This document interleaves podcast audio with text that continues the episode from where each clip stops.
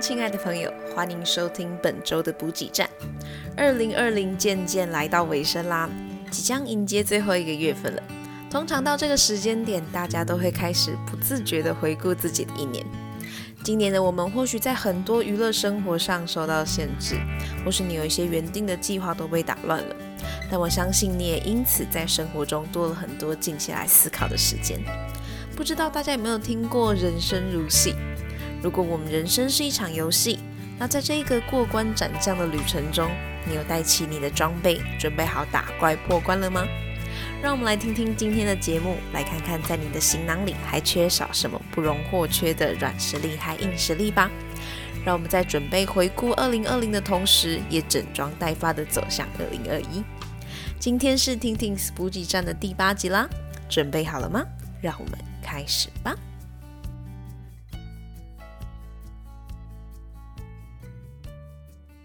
大家总会用不同的方式形容人生，但是当我第一次听到“人生就是一场游戏”的这个形容的时候，就觉得这个形容实在是太有趣了。因为我们不就是在一路的闯关的过程中，收集着让自己闯关成功的装备，然后进阶到不同的阶段，也就练就了一身好功夫和胆量吗？如果这些人生中的宝藏是你的硬实力和软实力的综合，那在回顾自己行囊的时候，你有发现还有什么宝物是你还没有收集到的吗？今天就先让我们简单的说说硬实力和软实力的差别吧。硬实力是我们透过后天学习而来的，像是你的语言能力、专业知识、专业技能、你的学位或是证书等等，是容易量化的技能。而相较于硬实力，软实力不像硬实力有一套实质的方法可以学习或是拿来评估，它指的是你的人格特质、你与他人互动的能力。举例的话，就像是你的沟通技巧、时间管理能力，或是你灵活变通能力，还有情绪管理等等。无论现在的你是还在念书，或是刚步入社会的职场新鲜人，在未来的日子里，总是有太多我们没有面对过的事情。那在这个闯关的人生中，只有不断的学习和追求更好的自己，才能够让我们有足够的技能去应对。那接下来就让我们花一点时间了解一下软实力和硬实力吧。硬实力可以是你能力证明或是自我实现的一种方式。在学生时期，是大多数的我们培养硬实力的时候，因为能够在我们所喜欢的专业领域中学习相关的知识和技能。前面提到硬实力相较于软实力是比较能够量化的，那你可能会想说，如果要证明自己拥有哪些硬实力的时候，在专业领域的相关文凭啊、证照等等，是不是就是一个可以向他人介绍自己的一个方式呢？在学生时期的你，可能也有这样子的迷思。是不是觉得证照越多，代表你的能力越厉害呢？不可否认的，这确实是在需要的时候向不认识的人证明自己的方法。考证照能够让我们对于专业领域了解基本的理论和你需要具备的基本能力，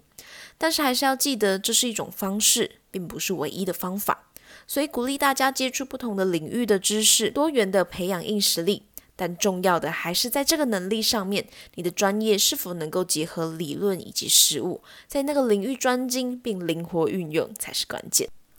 那近年除了专业能力之外，语言能力也成为了不可或缺的竞争力。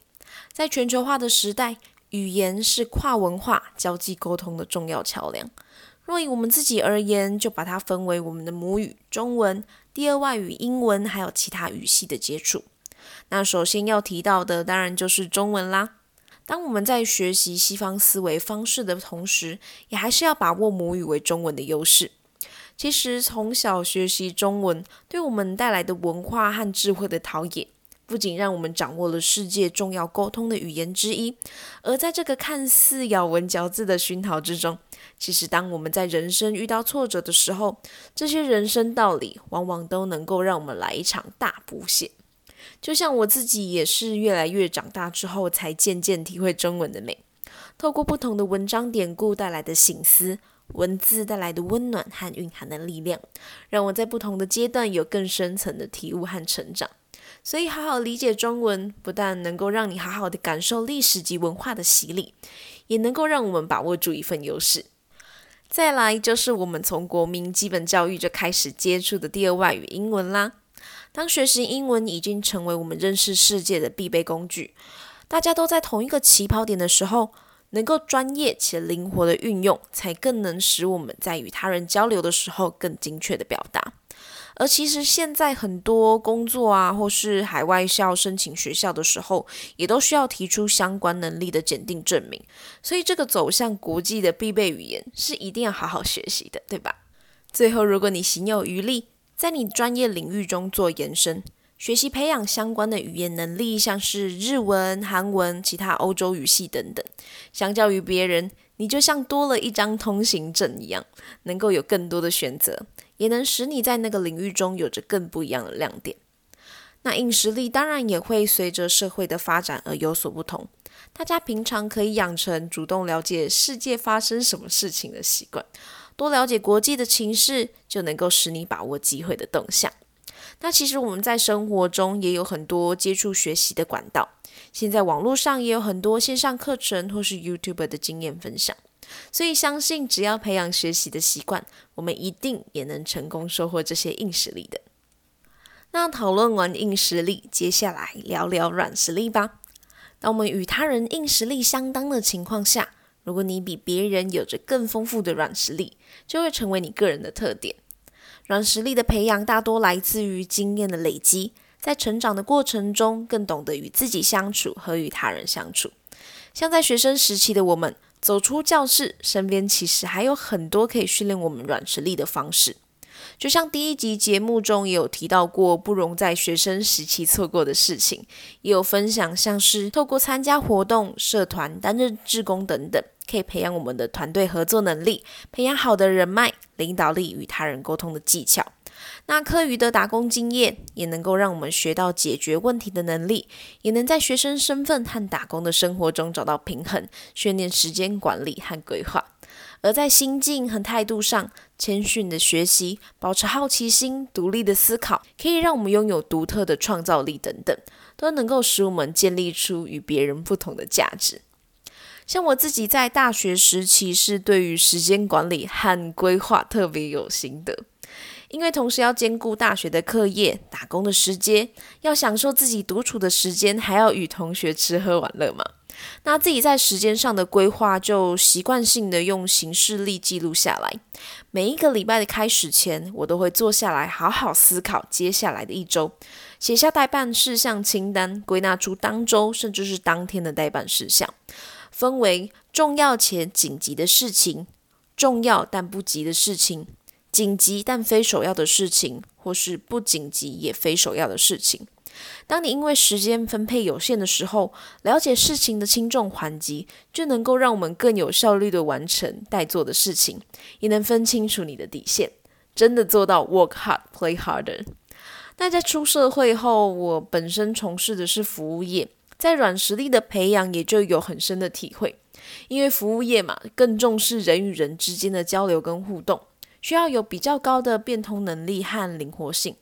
比起其他行业，服务业需要比他人多一份站在对方角度的同理心、耐心和观察力，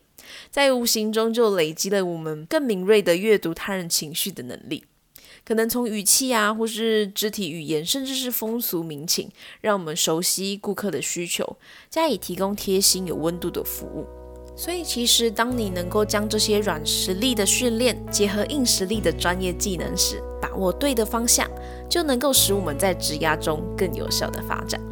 好啦，那今天为大家简单介绍了软实力和硬实力的重要性，希望有为今天的你带来一些灵感。无论现在的你还在学生时期，或是在职场中打转，在你的人生游戏中，别忘了专精自己的硬实力之外，也要把握软实力。培养良好的习惯，才更能掌握成功的关键。祝福我们都打怪顺利，成功晋级。那今天的分享就到这边喽。最后还是要谢谢你再次收听我们的节目。如果你喜欢我们，欢迎在 Instagram Story 标记我们，或是在 iTunes 帮我们打新留言，就能够把故事分享给更多的朋友，让更多人可以听到这个节目喽。那如果还想听听听 Tintins 补给站分享什么样的特辑，也欢迎你来私信小盒子或是留言跟我说哦。最后别忘了好好谢谢今天的自己，带着动力继续新的一周吧。我是 Tin，Tintins 补给站，我们下周见。